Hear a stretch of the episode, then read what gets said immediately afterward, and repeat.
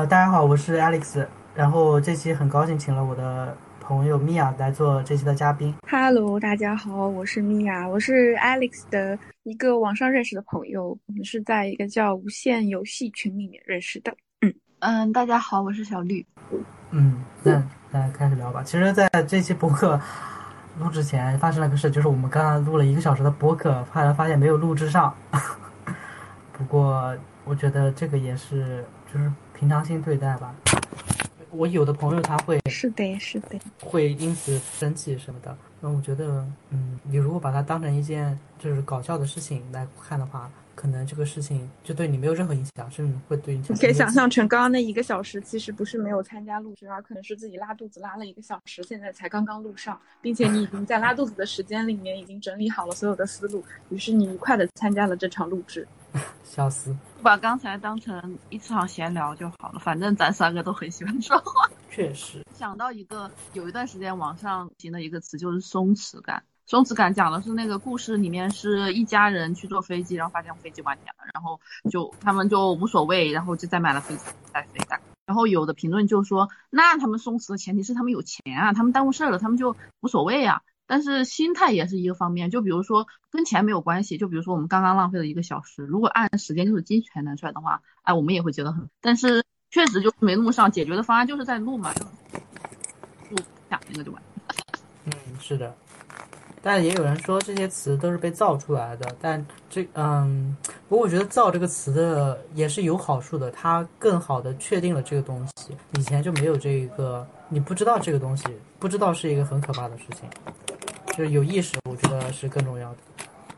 嗯，当然，当今就是当下，我们确实很需要一些放松和松弛的活动，所以也是开这期播客的原因，就是跟大家聊一聊。我们为什么要放松？还有放松的途径有哪些？当然，我们也只是从自己的角度去出发，不一定，嗯，就是大不一定大家都适合。大家可以根据自己情况去想一想有什么适合的，也欢迎在评论区互动之类的。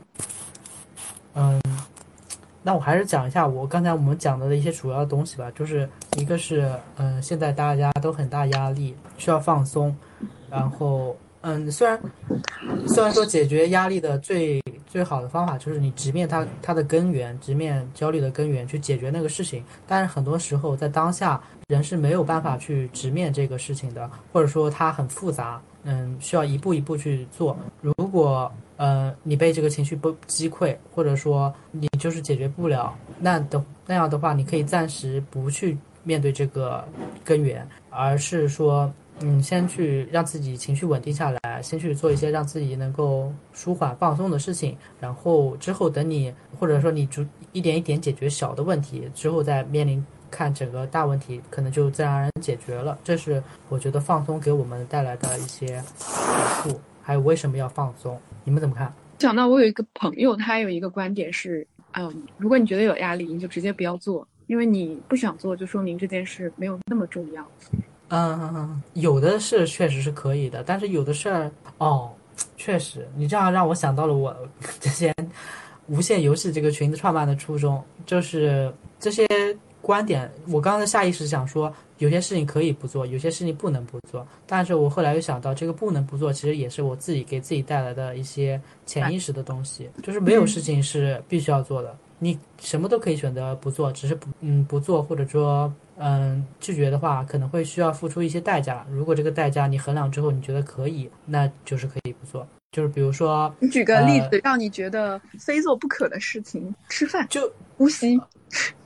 啊，这些这这个是人类的，这不能改变嘛。就是你自己有自主选择权，就是呃，无论是。比如说你在读读书，如果说一个人读书读到博士，嗯，他博士大家都觉得读上博士是一件很了不起的事，他自己也刚读上去的时候觉得信心满满，但是当他研究了一段时间课题，觉得读不下去了，可能要就很痛苦，但是退出的代价他觉得又很大，他不愿意退出，这就这个时候就是自我折磨的。痛苦，他觉得自己没有选择，他必须要把这个博士读下来。但其实他有选择的，只不过他这个选择需要付出一些代价。呃，就是你没有博士文凭嘛。不过这个博士文凭相比于，如果你的痛苦实在是太大了，可能会对你的你造成你的抑郁啊，或者身心都不不健康了，你可能想要自杀情绪这种东西，我觉得那这个文凭可能也不这么重要了，你就是可以选择退出。其他的包括什么感情啊、职场啊，都是可以呃类似类比的，就是这些东西不像 吃饭、呼吸这些是每个人离了就会死的，这些东西就是我们可以选择是嗯是继续下去，还是说嗯还是说直接不干了。就是有些游戏和无限，就是咱不玩这个游戏了，咱们跳出的去玩另外一个游戏。然后我当然不玩这个游戏，也接受不了这个游戏中给我的一些嘉奖、勋章之类的了。嗯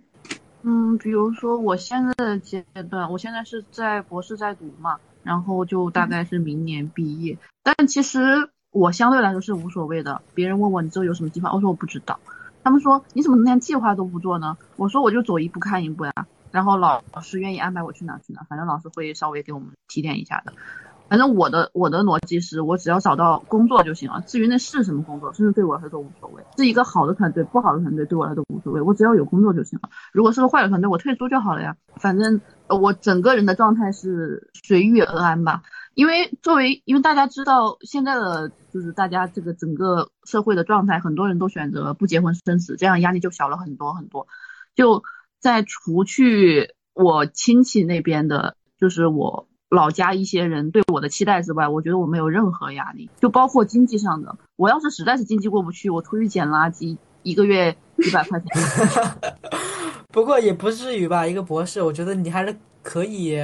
不所以我的需求是，是我希望我毕业之后能有工作。然后我看有些人就是说，一个是比如说你要是去高校的话，因为我们这方向太太学术了，要是去高校的话很很穷嘛，嗯，就是这种。但是呃，对我来说，只要有一份稳定的工作，有一份稳定的薪资来源就可以了。我看了一下，我们实验室是有的团队是倒闭的，就好几个团队就倒闭了。倒闭。对，就没了，就跑了。然后我朋友圈就有那个团队的人，发现他就在女方。我心里就想，那要是我在的地方突然倒闭了，那我何去何从呢？我就去跟 作为工程师的师姐聊了一会儿，她说啊，那就重新找工作呀。虽然找工作可能也找的有好的有不好的啊，那就重新找工作。这个经济环境怎么样的？你的团队倒闭又不是你能决定。我觉得如果我是做科研的话，我最后的压力可能会在。我之后要养一个团队，这个上面，就比如说，如果我做博后，我要去申请基金，要养我的团队，这个压力可能比我现在压力要强很多。但是我现在就是没有压力，就包括毕不毕业这个事我都无所谓，因为我反正我年轻，反正我是女生，我无所谓。感觉小丽是一个很有松弛感的人。然后我的文章从今年一月份一直到现在，他反了修改意见，还要三个月再再投，还不一定能投出去，我也无所谓。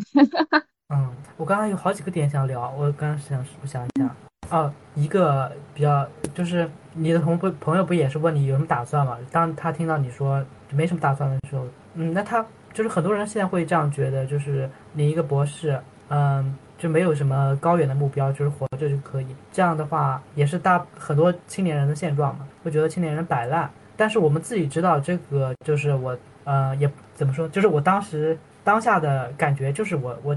把这一点做好之后，我们再去聊别的。我不想给自己太高的要求，或者我这这个这么说好了，我没有在摆烂，就是我该干的活，我今天该干什么活，明天该干什么活，我是有安排的。但是我没有把自己的情绪去放到未来，去规划未来里面。然后我比较怕这种状态，就是我现在在规划未来，我未来之后再规划我一两年之后的未来，所以我一直都没有生存在我的当下。就是我知道，我我想讲的点其实不是这个，就是别人会给你评价，他会觉得你摆烂。其实你自己知道你自己不是摆摆烂，但是哎，呃，那那我无所谓呀，因为别人评价不影响我，可能我父母的评价会影响我，但我父母无所谓。就是对啊，就是让父母亲戚这些东西，呃，你又不好，嗯，可以不 care 他们的方法，但是其实最好的还是跟他们讲一下嘛，就是有没有什么好的方法可以让他们不继续。再拿这个告诉你，或者说怎么就还是说就把自己真的要做的事跟他们说？我不会真的说。哦，也是会藏着掖着说。哎呀，我有计划的啦，你不要担心。还有一个就是你聊到那个现在很多人不结婚不生子嘛，但我我在我们看来其实是很正常的一个事情，但是其实在父母那一辈来看，他们其实是不能理解的。就包括我前两天跟我妈聊天啊，虽然她对我来说。她没有给我很大的压力，她会聊到说我有一个呃表哥，他比我大三岁，但是这个时候嗯还没有对象，没有哦哦，没有对象，所以呃，我那表哥他的妈，也就是我的姨娘，就很着急，嗯，然后吃不吃不下啊什么的，坐立难安什么的。但我其实觉得每个人有自己的活法，他找不到对象，或者说他不想找，就也没事儿吧，先先把自己过好，嗯，包括他妈，但是父母都会为子女操心嘛。我跟他说要让他自己过好自己的生活，他也没，他也会下意识的先想着孩子过好了，我才能过好。嗯，就觉得挺大压力的。跟孙都孙子过好了，我才能过好，知道自己死掉是吗？对啊，我就是这么跟他们说的，跟我妈说的。我说你把自己过好，我的是我自己有想法。就是我原来说我不想结婚什么的，他听了也会着急。我没说不想结婚，就是嗯，我不想要小孩，这个是可以说的。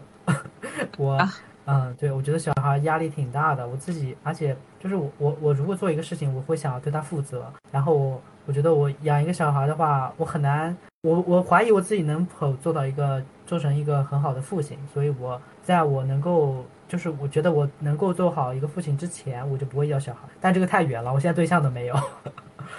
然后然后我妈就，我刚开始直接跟她说我不想要小孩，她就很很惊讶，但是。她说：“你怎么能这样子呢？”然后我问她：“那你要小孩是为了什么呢？”然后他们可能也讲不出来什么。我后来就逐渐给她拆解，说我为什么不要小孩？不要小孩是就一点一点就是跟她说。后来好像她就逐渐，虽然没有，还还是说她想要一个小孩。但是我跟她说这是我当下的想法，我而且嗯，就是确实我就是这么想的。我嗯，就是有助于他们更了解我。就是如果你简单的跟他们说一个，嗯，不想要小孩，或者说不结婚，或者说我没有规划，可能看他在不在乎你吧。如果他是真的在乎你的话，他可能会继续向你问这些原因。他如果不在乎的话，说像什么亲戚啊、朋友啊，他可能随手一问，他也不关心你讲什么，那你跟他说啊，我不要，我不管啊，或者说糊弄一下他就就可以了。如果是真的关心你的人，我觉得还是有必要让他知道你的想法，啊，这样的话你们之间的隔阂会少一点，交流交流也更顺畅一点。就一点一点改变嘛。嗯嗯，对我来说，我放松的方式，以前而言的话是去运动，去狼人杀，去英语角跟大家聊天，锻炼英语这些，或者是做嗯做播客啊，或者是各种跟人际交往有关的。但是到了一个新环境的时候，这些很多联系都被都被就是因为物理原因所切断了，因为大家不在一个地理环境中，然后嗯，而且。就是到了新环境中，也有新的事情要做，可能没有那么多时间和精力可以去让我回到。我当然也可以可以去那个地方去参与一些活动，但是这个成本太大了。还有就是我有事情要做，可能比较忙。嗯，最主要的一个原因是，呃，我可能嗯，就是呃，我感觉这个情这个人格也是会变的。有的人刚开始就像我，我我觉得我之前是容易从跟人的交流中，在参与一些社会活动的时候感觉到放松。但是现在的话，嗯，就在前段时间，我觉得让让我独处的话，我可能会更放松。然后现在我又觉得两者都不要，两者都有一点的话，对我来说是最放松的。我也允许自己的变化。那那我觉得你在什么阶段就做，在什么阶段你自己觉得最舒服的方式。如果你在那个时候感觉到这个这个活动这个方式对你而言不舒服了。你也可以停止，嗯，就不一定要求自己一直做一件事情，你怎么舒服来怎么来，这就是放松。然后，呃，我自己放松的话，来到新环境的话，我第一个是参与了一个呃正念活动，就是每周三的中午，我会去公司隔壁楼，呃，也其实也是我们公司了，参加他们自己组织的一个线下的正念活动，就是在那儿呃正念大概三十分钟，然后大家聊聊天。对我来说，其实正念是一个方式。当然，大家不要太过于神话正念。我觉得正念确实有帮助，但是，嗯，你不要把所有的东西都寄托于上面。就是你觉得正念了就可以改变人生，但我觉得它会有帮助，但是主要的还是，嗯，就是它是个辅助手段，不要记得它寄予太多。对，对我来说，从中获得的最大帮助是我跟人固定的人，在每周的固定时间，可以有一段时间，大家都在待在这个环境，大家，呃，彼此坦诚的去交流聊天。嗯，这个是对我来说最大的帮助。然后，此外，在周三之外，然后周一到周五，我们每天抽完吃完饭会散步。呃，散步其实也是一个好的方法，你一个人也可以散，多个人也可以一块散。然后刚好在我们公司楼下一楼，呃有一个图书馆，我就会不是图书馆，就书店，我就会在逛到那个书店的时候，每天都会去在那儿坐着看一会儿书，然后每天随机选择想看什么书，然后现在也看了几本，而且你完全可以。就是这个，它会有随机性，因为你不知道它那个书今天放什么，明天放什么。嗯，你也可以看自己感兴趣的，或者说你想探索但是之前没有看看过的书，也可以。像我之前看了几本漫画书，我觉得还挺有趣的。还有那种小孩的科普书，我现在发现小孩的科普书科普的太好了，就是那个精那个纸非常精美，然后图又非常好看，就很羡慕那些小孩。然后我就自己在那看那些图画书，看得津津有味。然后这个是我觉得快乐的放松的两种方式，还有一个就是，嗯，去公园，嗯，就是我我在上上上上周末吧，大概嗯觉得挺累的，然后而且就是像周末我也整天在宿舍里面，可能要处理一些事情，然后就没有出门，然后我就觉得我需要去呼吸一下新鲜空气，刚好在我楼下几百米处有个公园，我就去了，然后而且那个是周末的白天嘛。发现白天去公园更有，就是我从来没见过那样的景色。因为我平常上下班的话，大家也只能看到上下班的环境，就是你你上下班不可能去公园吧？就是就是中，我第一次见到白天的公园是怎么样的？就我附近的，发现非常美妙，然后人人群也人也不多，但是这个环境非常好，就你可以看到呃很多花草啊鸟啊。会让你自己心情非常愉悦。然后我当时就躺在一个躺椅那边，然后看着天空的云在一慢慢的飘过，看天空的云朵的形状。然后白天我，然后我就感觉非常舒服，阳光照在身上。嗯，讲完了。你们有没有觉得，如果是小公园或者是去旅游景点，人一旦多起来，景色都没有那么好看了？对。像我之前去，嗯，有一个经历，就是我跟同学，他家是扬州的嘛，他带我去扬州最著名的景点瘦西湖，然后那时候是五一还是什么时候，全是人，我根本就不想进去，因为进去了也是看人，就从头就从一个门挤到另外一个门，全程我是被人群裹挟着前进的，我就完全感受不到任何嗯这个。放松或者看景色的目的，我想到了一个问题，就是当我们去旅游，但是又不得不呃大家都放假的时间去游，遇到很多人的时候，我们该怎么让让我们放松下来？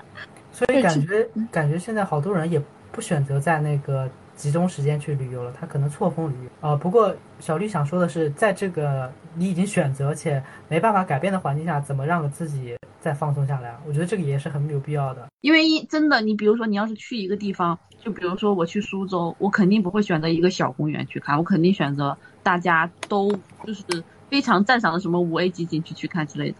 对，确实，比如说苏州博物院啊，还是什么的，我去看了，就是感觉它真的很棒。但是如果嗯人非常非常多的话，我对它的就是棒的评价就会低一点。不好在我之前去的时候人不是那么多，所以。啊，一个是我觉得可以看攻略，然后还有就是问一下当地的人或者朋友，什么时间是比较好去嗯观赏它的，然后再去，就是还是要做做功课吧。回到回到二零年，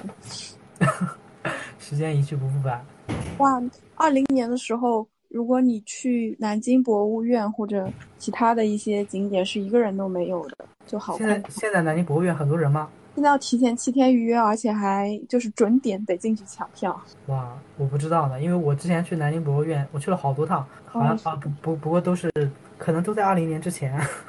我当时还心想，每次去人都不多啊，然后挺开心的。就是关于这个出去旅游，然后如果一些著名的景点人很多，我可能会选择就是去当地，然后看一眼，然后再去周围的一些街区。转一转，因为对我来说，人群本身也挺有意思的，当然是当地的人群。City Walk 是吗？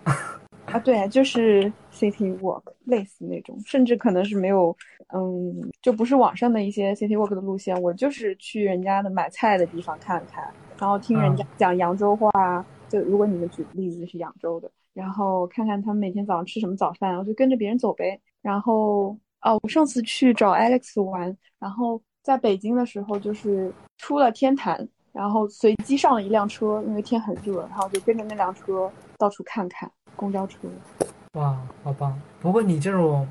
就是 I 人应该是 I 人吗？I 人应该做不到这我是点吧？哦哦，他是他他也是 E 人呢，就是小绿，他刚刚有说 ENFP，我觉得这个是很浪漫化的一个事情，就是随机的坐到一个车，然后让自己到哪儿，然后想下就下。嗯，就是而且我觉得这样的，就这样的人很，就像小绿之前说的，他很很有松弛感，就是他不会有允许一切不稳定的事情发生。但是有的人他就想要掌控一切，嗯，对于所有东西他都要能够有掌控感，他才会觉得安全。当然，两个都是很很棒的，只是说我们说，就是米娅告诉我们一种新的方式。包括我之前听，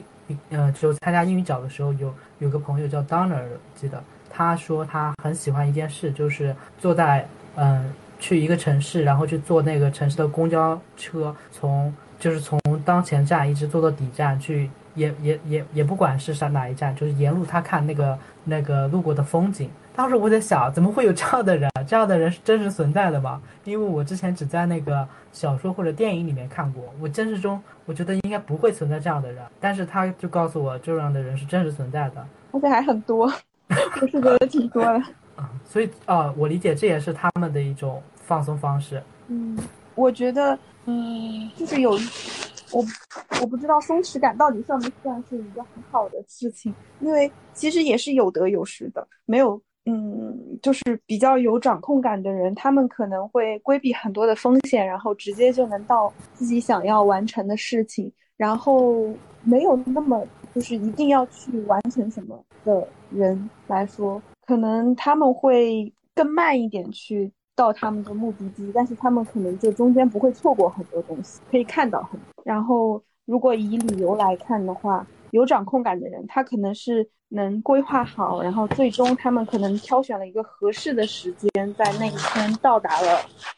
想要去的景点，比如博物馆，然后人都很少，他可以非常愉快的游览完整个嗯博物馆，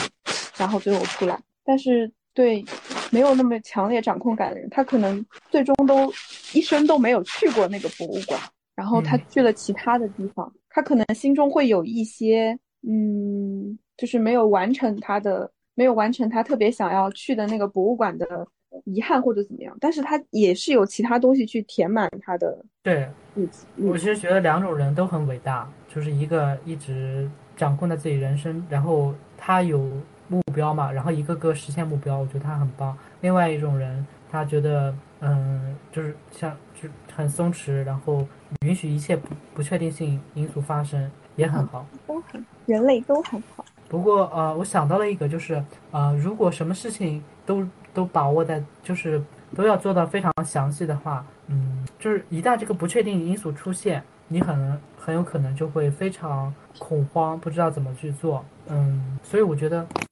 就像有的时候说，呃，失败可能早一点失败，早一点接受的经验教训，可能说不定也是件好事，因为你很早的时候去犯的错，或者说，嗯，你新入职的话，呃，公司给人家交派交代的是，呃，应该说老板就做好了你做砸的准备，而且你做砸之后，相比于你做成功，可能你会收获的更多，因为给别人低一点的期待是吗？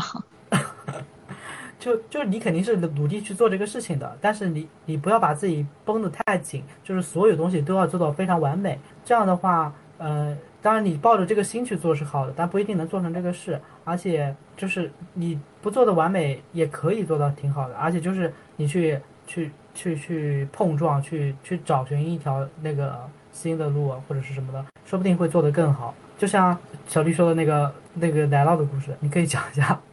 谁动了我的奶酪。嗯，就是谁动了我的奶奶酪？是一本应该是国外写的还较有名的书吧。呃，它大概讲的是四个小老鼠，他们在迷宫里面找奶酪，然后有两个是没脑，就是闷头冲的那种，冲到哪算哪，冲到哪算哪，然后有也有可能能找到，也有可能找不到，反正他们想也不想，他们就找。然后另外两个是，其中一个是在疯狂规划，就是想着我要是找不到左边，我就需要在左边标记一个什么，找右边找不到什么，我就要在右边标记一个什么。然后，但是他会每次出发之前会很纠结自己要不要出发。然后另外一个人就是怨天尤人的那种，就是开始思考，我如果从 A 出口往左走了，但是我走到了死路，我我会不会很心痛？然后我在呃 B 出口往右走了，我为什么我不去往左走？就开始各种幽怨，各种给自己设定。然后他们最终他们去找奶酪的时候，呃，前两个闷头冲的闷头冲的小老鼠早就找到了，后面两个也算是找到了，但是思维会非常的发散，而且整个过程形成了很多的精神内耗。呃，其实，嗯，最终给人的一种感觉就是。就是你如果只想达到你的目的的话，你脑子里不去想七七八八的可能性，可能还来得快一些。哎，你知道想到了一个，嗯，就是就是你如果你举的是这个例子，然后一个人他想的太多，然后他们去到那个奶酪的过程变得更慢，然后另外一些人他们直接冲，然后最终更快的找到奶酪。可是有时候，嗯，规划的。好一点的人，他可能能更安全到奶酪，因为有可能你莽着莽着，然后发现我身上带的干粮不够了，然后可能就在中途就死掉了，或者说不定他碰到捕鼠夹，绑着被被夹着了。是哦，怎么说呢？嗯，可能里面其实还有一些相对相对有一点意思的逻辑，就是后面有两个，因为他们俩是思考比较多的那种嘛。所以他们第一个本性是懒惰，是不愿意动的，因为想一直在猜测自己之前的那个奶酪是不是还会再出现啊。就是有有一个习惯是给人类的习惯是害怕改变，就是看到改变就会感觉到很恐慌。但是这个东西你改变就是改变了，你只有再去改变它，你才能改变现状。但是有些人会开始抱怨，就开始说啊为什么要改这样子的。啊，我觉得留在原地的那两个就不太行。其实还。比较有意思，可以稍微看一下，应该一个小时就能看完啊。一个我看过，但是是在我小时候看的，具体的情节忘记回去就看。但是我觉得其实两个我都不是非常赞赞同，就是呃，觉得完全没有规划会有点对对对，是吧？其实我觉得最好的方式就跟我们播客名字一样，梯度下降，就是你先我就是可以去随机探索一些地方，然后随机探索一些，就是以你觉得最大可能找到目标的地方去走。走一段时间，如果你再停下来，再然后再去想下下面要做什么，然后再去走，甚至你你走了一段觉得不不合适，你可以回退，但不是说一直在留着原地，也不是说一直不去思考就横冲直撞，都不太好。我觉得，我觉得小绿可能提到的那个最后成功的例子，可能就是说的这个，只是在刚刚表述的时候没有。其实他后面有两个小老鼠，一个是怨天尤人比较多的，一个是规划比较多，然后想思考很多的，他也找到了。哦哦，嗯，我刚刚想到了，就是你这个故事还有一个另外一个版本，嗯，就是我看了一个电影，是一些迷宫之类的，它叫《心慌慌》，就是那我也看过，就是我觉得那种横冲直撞的人可能立马就死掉了，因为它全部都是迷宫啊，都是一些陷阱什么的，嗯，就必须要你去探索这个迷宫它有什么规律，然后才能够找到真的地方。当然，你也必须要行动，因为你不行动的话，你就会饿死。如果但是你行动的太快的话，你就可能被机机关害死。我一我我刚刚讲这个例子的时候，我想到的是之前和别人一起玩克苏鲁的游戏，然后就是最经典的那个一个游戏，然后就是在一个房间里面，然后你有。嗯，听到了隔壁的房间有怪叫声，你要怎么处理？然后我想说，嗯，这个房间空无一物，那我还能做什么？就是推门去另外一个房间啊。虽然里面有怪叫，可是我也不知道里面有什么，我得进去看看。然后我们那一局就在我推门的那一会儿结束了。哎，这个可以做任何事吗？对，可你可以做很多其他的事情，但是我想第一件事情，我得先去那个房间看看，然后我就。刚刚问一下小绿，我好像看过这个东西，就类似于这个东西的另外版本。小绿，如果你的话，你在听到隔壁会有尖叫的声的时候，你会干嘛？就不一定你要真的干啊，就是你可以有任何选择。我会再等一段时间，看有没有尖叫声。就是就是，我想到了一个什么 I 人还是什么 E 人测试啊，就是就是还有性格测试，就是很多有的人会非常理性去去思考，有的人可能就是包括回答这个问题本身啊。他可以回答一些很无厘头的事情，比如说我我会说跟他们一起尖叫啊啊，或者说他们可能家里面有老鼠之类的，想一些很奇奇奇奇怪怪的事情，然后就把这个事情让自己过去了。因为这个问题提到的会让我有些迷惑，比如说他是因为害怕的尖叫声，还是嗯发生事情的尖叫声，还是开心的尖叫声？因为开心的尖叫声就有点像扰民的那种嘛。就是我要扰回去的那种，就是问题还是有点不一样。嗯，他可能那个呃，这个游戏的故事背景是克苏鲁什么什么什么什么之类的，所以它可能是一种嗯怪物。对，哦，那我那我那我不会去那边，我会赶紧走。好像是可以往其他地方走吗？我记得好像是没有其他的东西，就是没有其他房间、其他方向。嗯嗯，看看还有什么聊的。我们不是聊放松吗？嗯嗯，你们有精神内耗吗？我相对来说是没有的，根据我自己说的。哎，你那你觉得你是怎么能够达到这一点的？还是说这个就因人而异？嗯，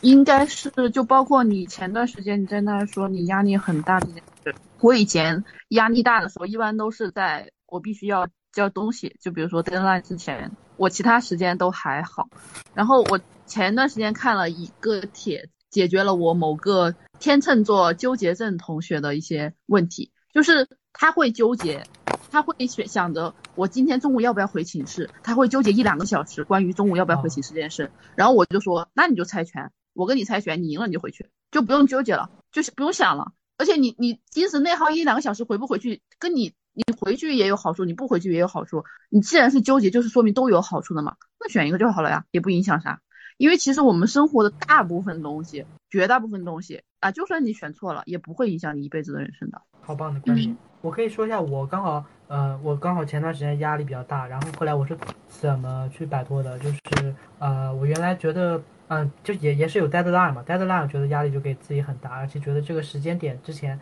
一定要完成这个事情，如果完不成的话，我就会很焦虑。然后呃，当然这个事情完不成有很多因素，但是在当下我就会觉得是我自我就会内省内耗，这个也是为什么会觉得压力大的一个最主要的来源。我会觉得自己是不是能力不行，会会不会是或者说各方面能力可能是呃技自己知识知识储备不够，技术不熟练，或者说。包括这个东西，如果需要跟别人协协调的话，我是不是人际交往关系不行？但实际上这些东西都是复杂化的，这个东西不行，不一定就是自己的原因，就是就比如说工作或者学习，它是以呃工工工作法，工作的话是以那个成果来说来看结果的，就是你产出是多少，你就更能被上司赏赏识。但是。但是这个产出或者这个工作成就是能不能做成功，就不一定是你一个人的事，很有可能这个方案当时，嗯，就是不一定，就是你的方案和另外人的方案，可能他方案比较就是你能够做得出来，然后你的方案就是做不出来，这个无论是你投入了多大的能力，就交给你的事，你就都改变不了的，可能自己个人的因素只能占百分之三十四十，然后那别人的方案，他可能设计的交给他的时候就比较好，他可能什么也也很容易。他可能一下就做成功了，然后你的方案可能当时就很难做，你自己研究了很久，然后把它，嗯，就是你很努力的结果，最后效果也不好，这个也是很常见的事情。然后工作是以结果来去评判的，但是但自我评价其实不是以这个结果来评价的，就是你只要努力了，就都都是好的，就不要去把这个结果去过分归咎于自己，要客观的看待。呃，这个事情就是就这个不成功，你可以去分析到底是什么原因造成的，是我自己原因是占多少。然后如果我真的是我没办法改变，那我也可以不用自责了，我只要努力了，其他的结果就不管了。就是好像说什么多在因因上面下功夫，少在果上面下功夫，就只只管付出，不去论回报。当然，你你付出肯定是想要回有回报，但是付付出有回报其实是最最好的结局了，不能期待所有付出都有回报。因为很多付出它就是没有结果，你要接受这一点的话，可能就不会陷入到，嗯，内耗这一点。米娅有吗？嗯，我在想，我精神内耗最大的时候，就是我得去准时上班这件事情，就是我精神内耗最大的时候。然后，我后来和朋友讨论出来的一个方案，就是让自己迟到，直到有不好的事情发生的时候。然后我后来发现，哦，我上上班迟到了。然后我的上级和我嗯讨论了一下，最后减少了我的工作，然后然后我上班我就不难受了，于是我就准时上班了。的确是你能干出来的事儿。然后还有就是嗯，我会看到很多病人，然后我觉得他们怎么说，有时候嗯那个事事情不是不是你说我讲个笑话或者或者。嗯，做点什么能让他缓解的，就是他在持续面对一个他的亲人或者朋友要马上嗯去世的这么个情况，然后我在旁边其实做不了什么，嗯，这样反而就也会让我觉得什么也做不了，这样什么对外界什么也做不了，会让我觉得精神上啊、我知道有压力，对吧？对。但我刚好听过别人有一个观点就是你这么想当然你的心可能是很善良的。我给你提供一个另外的角度就是你可能把自己想的太嗯把自己看的太重要了啊对对对对对对对就是我也是一个朋友和我说的他就说嗯就是就是就是可能他说的可能更尖锐一点他说你这样其实是一种傲慢吧就是觉得自己能做到什么能做到点什么。但其实你就是做不了什么，然后你就可以就让他们去难过或者怎么怎么样。对，还有就是要给别人一点信心，就是别人自己也可以做的很好，嗯，是的。然后我就没有什么其他内耗的地方。挺好的。这个这个里面的主播只有我一个人有内耗。嗯，我想想还有什么可以聊的？人生阶段压力极大的时候，大家是怎么怎么解决的？怎么怎么度过这段时间？大量读书，大量和别人聊天，然后就是还是把自己放在开阔的地方，不管是书本还是就是自然环境中，还是博物馆宏大的历史里都可以，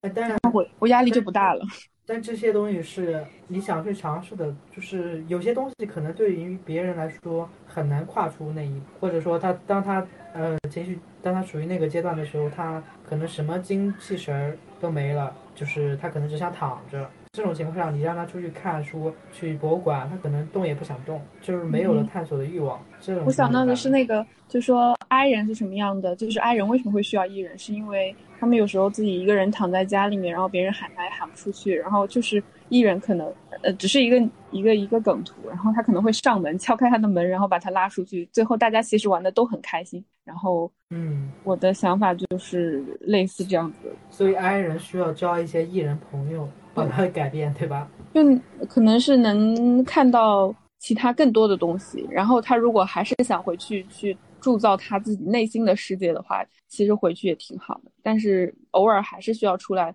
不能闭门造车嘛。然后对我来说，有时候我真的一点都不想动，但是我想到我跟我的某一个课的老师约好了，我今天去上架子鼓或者游泳课，或者呃要跟别人打网球，那我就为了守约，我可能就会爬起来。哎，对，这个是个很好的办法。我想的也是这样，就是我曾经有一段时间就什么都不想做，然后就时间也真的过去了，而且虽然不想做，嗯，我虽然没有那些负担压力，但是其实这段时间什么都没有做，好像也没有真真正让我放松下来，因为我就是我还是需要一些活动去帮我缓解压力了。后来我就觉得，在我提前的一段时间，我压力不那么大，我那时候开心的时候，我可以提前把这个后面的空闲时间预定好。就比如说提前跟提前订一个什么课，或者说提前跟朋友约好，我我周末或者哪个节假日我们一块出去玩儿，然后我我甚至把票都买好，然后那那样的情况下，我有约定的话，我即使那个时候嗯可能状态不好，我也可以有很大概率会去去做那个事情，做了那个事情之后，可能就让我放松了。做着做着就忘记了。对，刚好明天跟同学约了去环球影城。来，嗯，小绿嗯，Q 一下，有点忘记，我就是在你的人生阶段压力很大的时候，你会做些什么？还有就是什么都不想做的时候怎么办？其实我有一段时间是有一点抑郁情绪，我不好说是不是抑郁症在的，就是什么都提不起劲。然后我当时是沉迷游戏嘛，然后我又是那种玩游戏就很上头，然后就疯狂玩，又是充值又是疯狂的刷时间的那种，然后包括在游戏里面谈了个恋爱，所以就最影响我。然后就没有没有，觉得影响。我玩那个游戏了，因为我一旦放弃游戏，就代表我要谈恋爱了嘛。然后当时那个男生也很淡定，就是各种冷暴力的那种，然后游戏比我重要的那种。呃，总的来说，我最终决定要改变，是因为我觉得一个是我人不能再待，一个是我游戏不能再玩。直到我玩，我当时是一月份跟他说分手了，然后游戏我打算那那时候停。我当时游戏已经花了两万多进去，哦，我千万不能让我妈爸妈听到这一期。然后，然后我当时就是因为沉浸式成本，你们知道的，就是沉啊默成我知道。一旦花了钱就觉得还是还是要继续的那种。然后后来我就。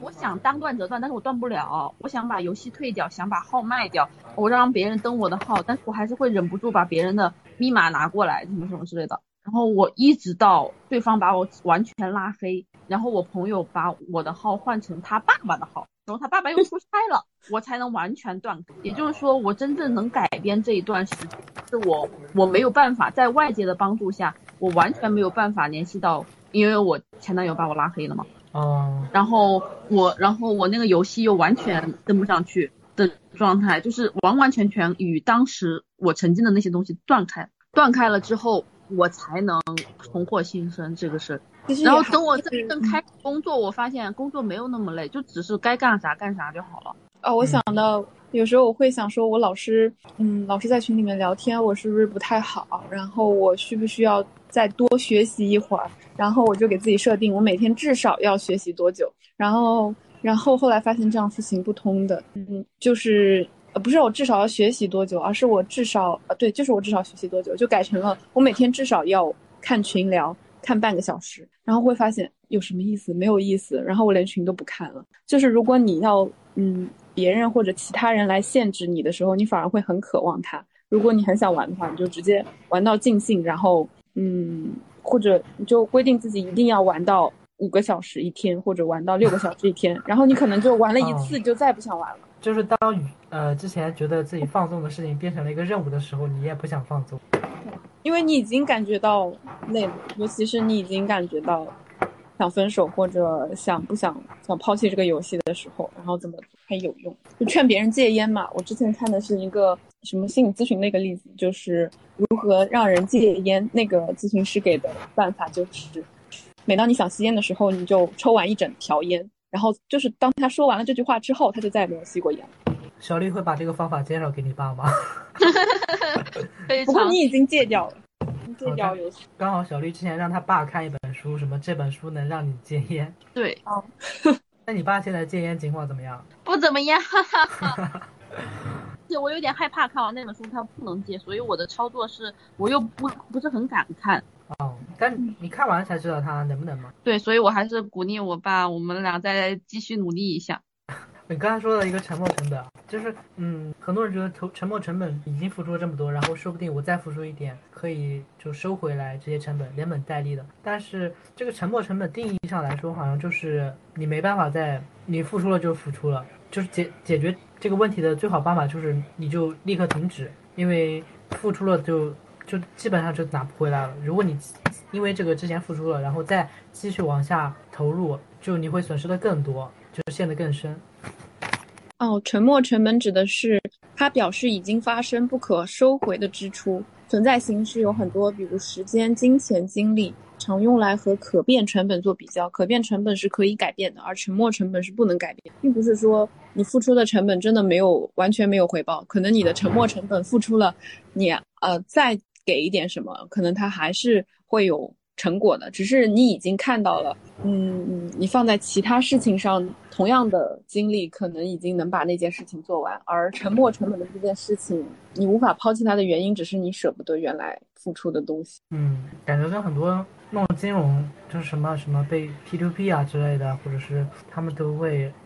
就是人性，就是你投入了之后很难再抽离，你想把它拿回来，但是很多时候。就是用，因为这种想法会导致他们被骗的更多。不为不争，则天下莫能与之争。这是什么？就是如果你就不把它当沉没成本，你给出去了就是给出去了，你也不在乎它有什么回报的话，那那也就没有这个选择选在在做决策上面，可能就不会对你造成影响。那还是比较困难的。甚至你要想，你如果是个家长，你让孩子报了一万块的补习班，然后没有没有发发现工成绩没有涨。会很心痛的，还是这不就是那个松弛感吗？你不是说就可以跟金钱不必绑定在一起？那我们谈了一恋爱，然后也有时间呀，毫无长进。除除了金钱之外，也有时间。比如说我们刚才投入了一个小时，然后没有录上。就是很多事情它本身就不一定有成果。那种你你谈了一场恋爱，发现你在这个恋爱中的经验丝毫不能用在其他的地方。然后你就开始怀疑，我到底还要不要再谈恋爱？为什么不去做其他的事情？就是我觉得看看目的吧，就是一开始这个目的就不要那么，就是你如果从就是报一个班，然后就要学成什么样子，或者说他成绩提高多少，这样的期待就很有可能达不成。但如果你抱着我去学习这个知识，然后他这个知识掌握掌握没掌握，可能他这个知识确实掌握了，但是他考试成绩不好，嗯，那你从另外一个角度上来说，他也是获得了你原来最初想要的东西，就是看目标吧。不，他可能连那个知识都没掌握，他不仅考不好，他知识还没掌握。但是你的钱花出去了，你既然能把自己的钱花出去，这很值得。或者就让他报那种，比如说兴趣班嘛，兴趣班你可以去考证，你也可以单纯的就是让自己觉得开心。如果他考证的话，他可能痛苦，然后考一级一级去考，然后他可能呃考完这个证之后，就之后再也不碰这个乐器，或者是，但如果他就真的是为了兴趣而学，他也不去想着我必须要考这个证，反而他可能会学得更好，而且他会从中获得更多的快乐。他就是闲暇之余，说不定就是这个东西成为他真正热爱的事。我想到我敲架子鼓，然后我一开始就敲敲敲敲完了，发现自己怎么手脚这么不协调，怎么都敲不快。然后我说回来是不是要练？但是我还有其他好多事情想做呢，我并不想在架子鼓上花这么多时间。然后我就开始，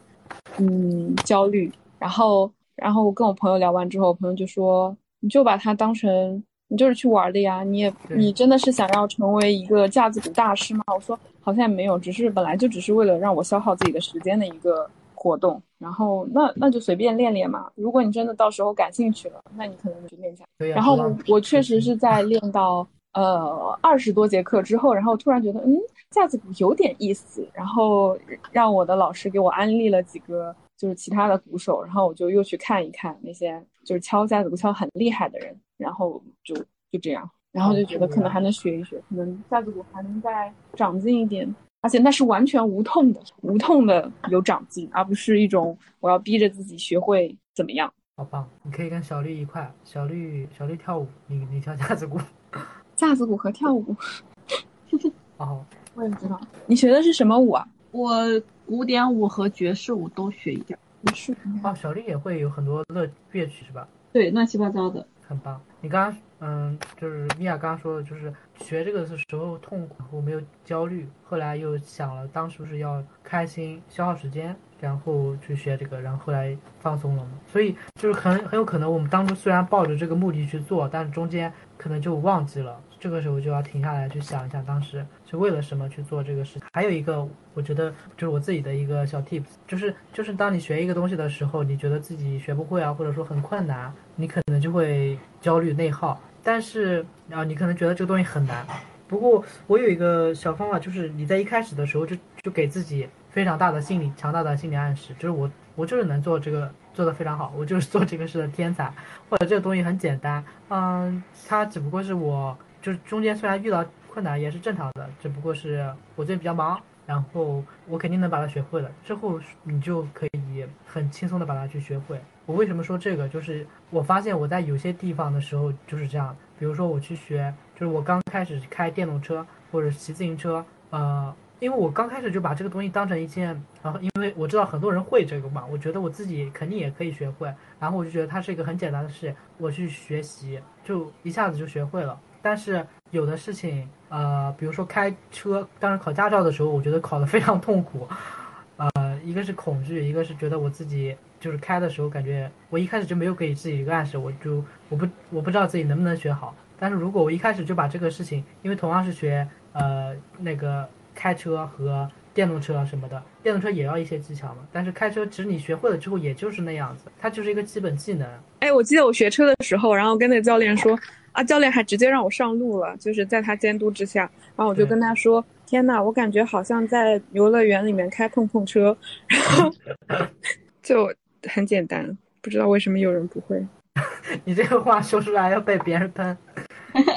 就是大家可以不要，就是抱着轻松一点的态度去学，然后相信自己去做一些，就很能可以很容易去掌握，然后这样的正面的，就是正面的反馈，有助于你更好的去学好，然后就可以真的真的可以你就学好了。但就当你学好了之后，回过头看你当时学的时候，你可能想，当时的我怎么那么笨拙，这可能是有的有的人就是天赋型选手，他就是做什么事一下就能上手。我觉得可能跟他们自己的心理暗示也有关系，他们告诉自己能够成功，然后就真的成功。是的。还有啥？嗯，我们怎么又讲到成功了？嗯，我们想讲放松。对啊，就放松学一个东西，目的嘛，自信嘛。是的。嗯，我其实想讲心理咨询，但是心理咨询可以讲吗？可以。可以。不是哦，我我我好怕你说完，我们可以聊心理咨询嘛？然后开始说，我最近在什么什么什么做，在什么什么平台做了一个心理咨询，然后这个平台很好，然后开始做广告了。我们这个平台能接到广告吗？没有广告。但是我不知道怎么聊这个心理咨询，就是呃，我感觉就之前我们说的是放松嘛，但是放松只能舒缓你的压力，呃，解决问题。但是心理咨询在我看来也是一种帮助你舒缓压力的更有效的方式。方式就是你花了钱，然后有一个人他给你做心灵马杀鸡，就是我 对心理咨询的描述是这样的。确实，而且人家是经过专业训练的，所以嗯，肯定比你自己去探索放松方式会。更好一点。你不如微我五十，我可以给你 让你很放松，然后这个钱不要让别人赚？那你去考一个心理咨询二级证。真的吗？只要我考了证就行吗？因为我之前跟我朋友他们聊完了之后，他们说我真的还有点东西，然后就说你怎么不去考心理咨询证呢？然后我说 嗯，做过。然后我说我说我说嗯，我也我也不知道为啥，可能就是不想考吧。这样，但是如果我考完了之后，我就可以合理收费了。可以啊，你考完我给你五十块钱。五十块钱市场价，我考完就不是这个价了。哦，市场价应该多少？呃，市场价应该是刚出来的心理咨询师是两百块，大概每个小时。然后，然后，当然你你想设置多高都可以，只是你要看你的客源能不能过来。然后，如果你想要，嗯，就是一般市场价的话，可能。普通心理咨询师四百五百这样子，然后有一些很资深、很资深，甚至是别人的那个叫什么来着？不是博导，督导，督导的那一类可能能收到七百八百，但也有一些很好，但是他们价格很低廉的咨询师。对，然后也有也有一些是新手实习的话，他们可能会收一百五左右。我看他们是不是考心理咨询师要？积累满多长时间的，就是时间，就是陪你看到的那个应该是在平台上，就是他们有一些类似于网络平台，他们那是那个证就是他们自己平台发的，然后就说，嗯，你们要积累多少时间的这种跟别人电话连线啊，或者那种，嗯，那个叫什么来着，及时咨询，然后积累到一定程度之后，然后才让他们能在那个平台上面，呃，就是。就是就是就是获得他们平台发的咨询师证，但事实上，就国内的咨询师还挺乱的。对，那国外咨询师的体系好一点吧？他们是不是也要满多长时间才能给？就是可能会更规范一点，毕竟他们发展的时间更长一点。但是，但是你要说，嗯，具体到个人，可能也就也就那样。嗯，就是国内还是有很多人觉得心理咨询它是它是个病，它是。啊，心理咨询是个病，这是个病句。啊，就就是去看心理咨询师，看心理咨询的人，他们都有病，他们都有问题。但实际上，就是大家应该就是误解嘛。嗯，就是有不舒服就可以去看，而且，嗯，我觉得这些觉得去看心理咨询师的人有病，他们才是需要看心理咨询的原人，因为他们可能，嗯，因为去看心理咨询可能是自己压力大，或者说。压迫，他们是很多时候是自己给自己的压迫，就是自己内耗过多、内省过多，他们时刻去考虑到别人的感受，而那些就是那些人，他可能钝感力比较强吧，他们什么都不想，他他们可能就才需要去好好的想一想，嗯，就是还有这个心理咨询，就是一个正常的事情，就是你身体不舒服了就要看医生嘛，心里心里面不舒服了，觉得也可以看一下心理咨询师，无论你是好还是不好。你让专业的人帮你去评判一下，帮你去，就是就是什么事儿都没有，陪你聊会儿天也是可以的。然后帮你，嗯，心里面的一块石头落地了，就是你没有什么事儿，也也也还行。就如果你真的需要去治疗，那专业的人给你的肯定是更好的。你如果去向朋友或者是家人去寻求资源，去寻求倾听啊帮助啊，可能他们可以带来一些帮助，但是他们不是专业的，而且你们也这样的下情况下也是在消耗他，你跟他的一些。一些关系，所以我觉得这个就是当下人，如果你觉得自己压力大的话，在你感觉到感觉不到放松的情况下，也没办法让自己平复平静下来的话，或许可以试着心理咨询。就是心理咨询现在途径也很方便嘛，你打个电话什么的。我这边没有广告。嗯，但是但是还有一个问题，就是不是每个心理咨询师他都很合格，就是对对对最终你还是需要自己去甄别一下。对，就像就像还是看病为例嘛，就是你身体上有病，你去看医医生，比如说牙医，你要去整牙，整牙是个很重大的事情，对吧？我当时就是就是随便找了一个，呃，我是找了一个很好的医院，但是那边医生我没有挑，因为我觉得很好医院里面医生应该都很好，但是我怎么说呢？我感觉他还行吧，但是不能让我满意。如果现在让我重新回去的话，我可能去这家医院去找这个医生，然后或者说再去找别人的别的医生。对比三四家之后，我再选一个最合适我的医生去做。你心理咨询当然也可以这样去做，就是不是所有的医生都适合你，他可能很棒，有可能不一定就那么好，很有可能他在外界评价特别好，但是就是不适合你。包括那个牙医啊，就是很有很多什么主任啊或者什么的，他们虽然很厉害，但是实际上。给你做这个治疗的不一定是他们，可能是实习生，那也没办法去说是他们厉害还是实习生厉害，而且他们可能就是年龄比较大，我说就是有点冒犯，但是所以所以他们不能够抖抖，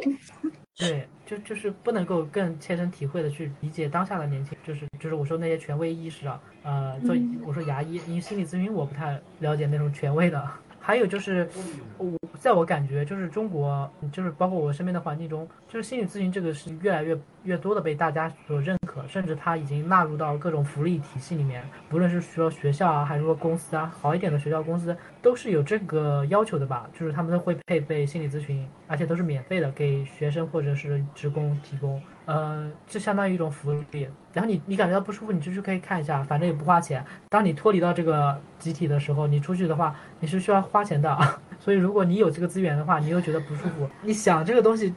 怎么讲？就心理马杀鸡，免费的马杀鸡你不做，你想就是从这个角度上来说，你做了就是赚了，做一次然后放松一下，你可能就。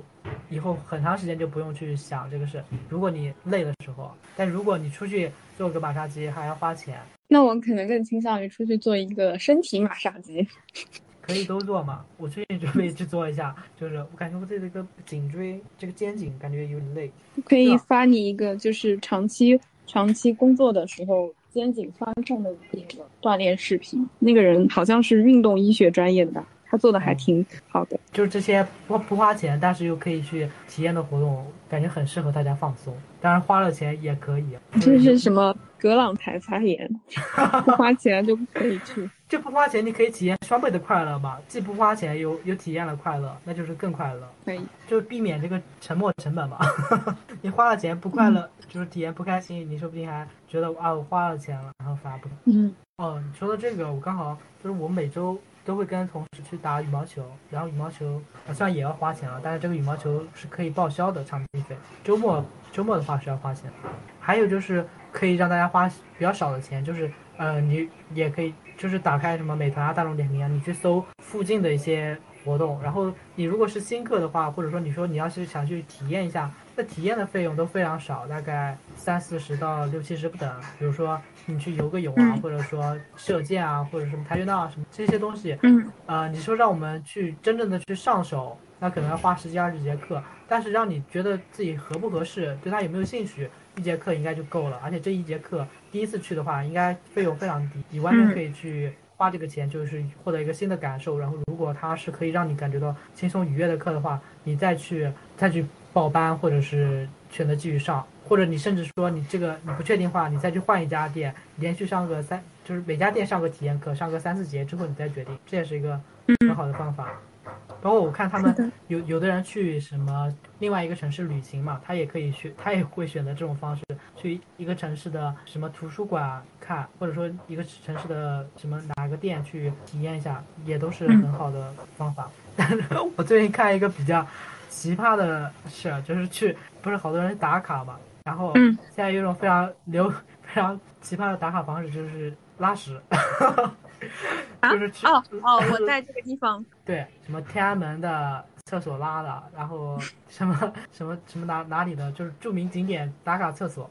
哦，你讲到这个，我突然想到，就南京那个德基厕所，好像是几百万、几千万打造的，我还没去上过。我下次回家我要去看一看，这几千万、几亿的厕所是怎么造成的？好像人非常多，就大家都来参观。是的，好像他们说就算是这么贵的厕所，里面也是臭的。小绿有没有想说的？刚才在你们聊的时候，我我不信我自己是 ENFP，我又去测了一遍，发现我还是 ENFP。你应该让米娅发给你链接，后来他发了一个比较全的，然后我测了之后变成了什么？ENFJ。啊，但是我后来自己又测了一遍，还是 ENFP。你你不用测了，我可以根据我们的对话来帮你判断，就是小绿就是 ENFP，或者应该是 ENFP。呃，对，肯定是 ENFP，因为他会发给自己的很多朋友，就包括在小公园里面散步的那个照片什么的。如果是 INFP 的话，可能会更倾向于就是留下来，然后等到和珍藏的人去，就是发那个照照片。还有就是，嗯，关于他之前网恋的那个经历，也让我觉得很符合 ENFP 的形象，有一种被嘲讽了的感觉。没有啊。我感觉网恋的话，我都难以想象，因为我哥就是发展恋情的话，我觉得是实实在在的人的话，我才会才可以。那为什么看这个图，我应该是 INFP，还是他写反了？INFP 经常会测出来 INFP，我也会。就是呃，他们之前有做统计嘛，就是一个人能准确判断自己到底属于什么类型，大概是百分之四十几，也就是说，你测错的概率比测对的概率还要更高一些。哦，嗯。因为他可能你做的时候更倾向于选择的是呃理想环境下的自己，而不是常规环境下的自己。不过就算测错了也没有关系，那就好像是代表你正你想要发展那些你测出来的那个方向。比如说呃，你如果测出来 INFP，然后 INFP 的第一功能是 FI，也就说明你在这次测试中你的 F 呃爱的比例会更高一点。那也就可能是表明你最近会更想要一些自己，就是去稳固一下自己的价值观。或者类似这种，或者判断事物的东西，你们是怎么看待这个就是 MBTI 的呢？因为有一个工具，好玩儿，它真的，你真的就好像对吧？它是它是拿来用的，就相当于心理咨询里面的系统论、人本主义或者不拉不拉不拉什么自体心理学这种各种分类里面的。对对对，它只是一个工具，你拿来用，如果它好用就继续用，如果它有些问题概括不了，你就可以去寻求其他流派的。东西，嗯，是的，就是在我看来，它分了十六种类型嘛。但是人的话，它是很复杂的，有些人他可能就不适合分为到哪一类。而且，就像我之前说的，他可能一个阶段是一个性格，之后可能会变，或者是一个阶段他是百分之五十的 A 类型加百分之五十的 B 类型，这就是非常复杂的。嗯，但是这个东西它，你就是米娅很好的定性了它的它的定位，就是它是一个工具，确实就是它。帮助我们在一团，我们之前可能都不知道如何去讲这些不确定的东西，它把它归成十六类的话，我们就可以稍微去归类。当然，你如果不属于这里面一类的话，也完全可以。只不过把你就是这样的话，我们可以大概知道自己和别人是什么样的。然后如而且就是你可以向别人说的话，你告诉别人是什么，你可能做一些什么事儿，做完了之后，他们说你他们。可能想问你这个事的原因，你可能说一个啊，我是 ENFP，他们就哦，原来是 E，我然后可能你独处，然后说哦，我我是 I 人，他们就不问了，就感觉这个东西的作用就是让你减少了很多解释成本。嗯。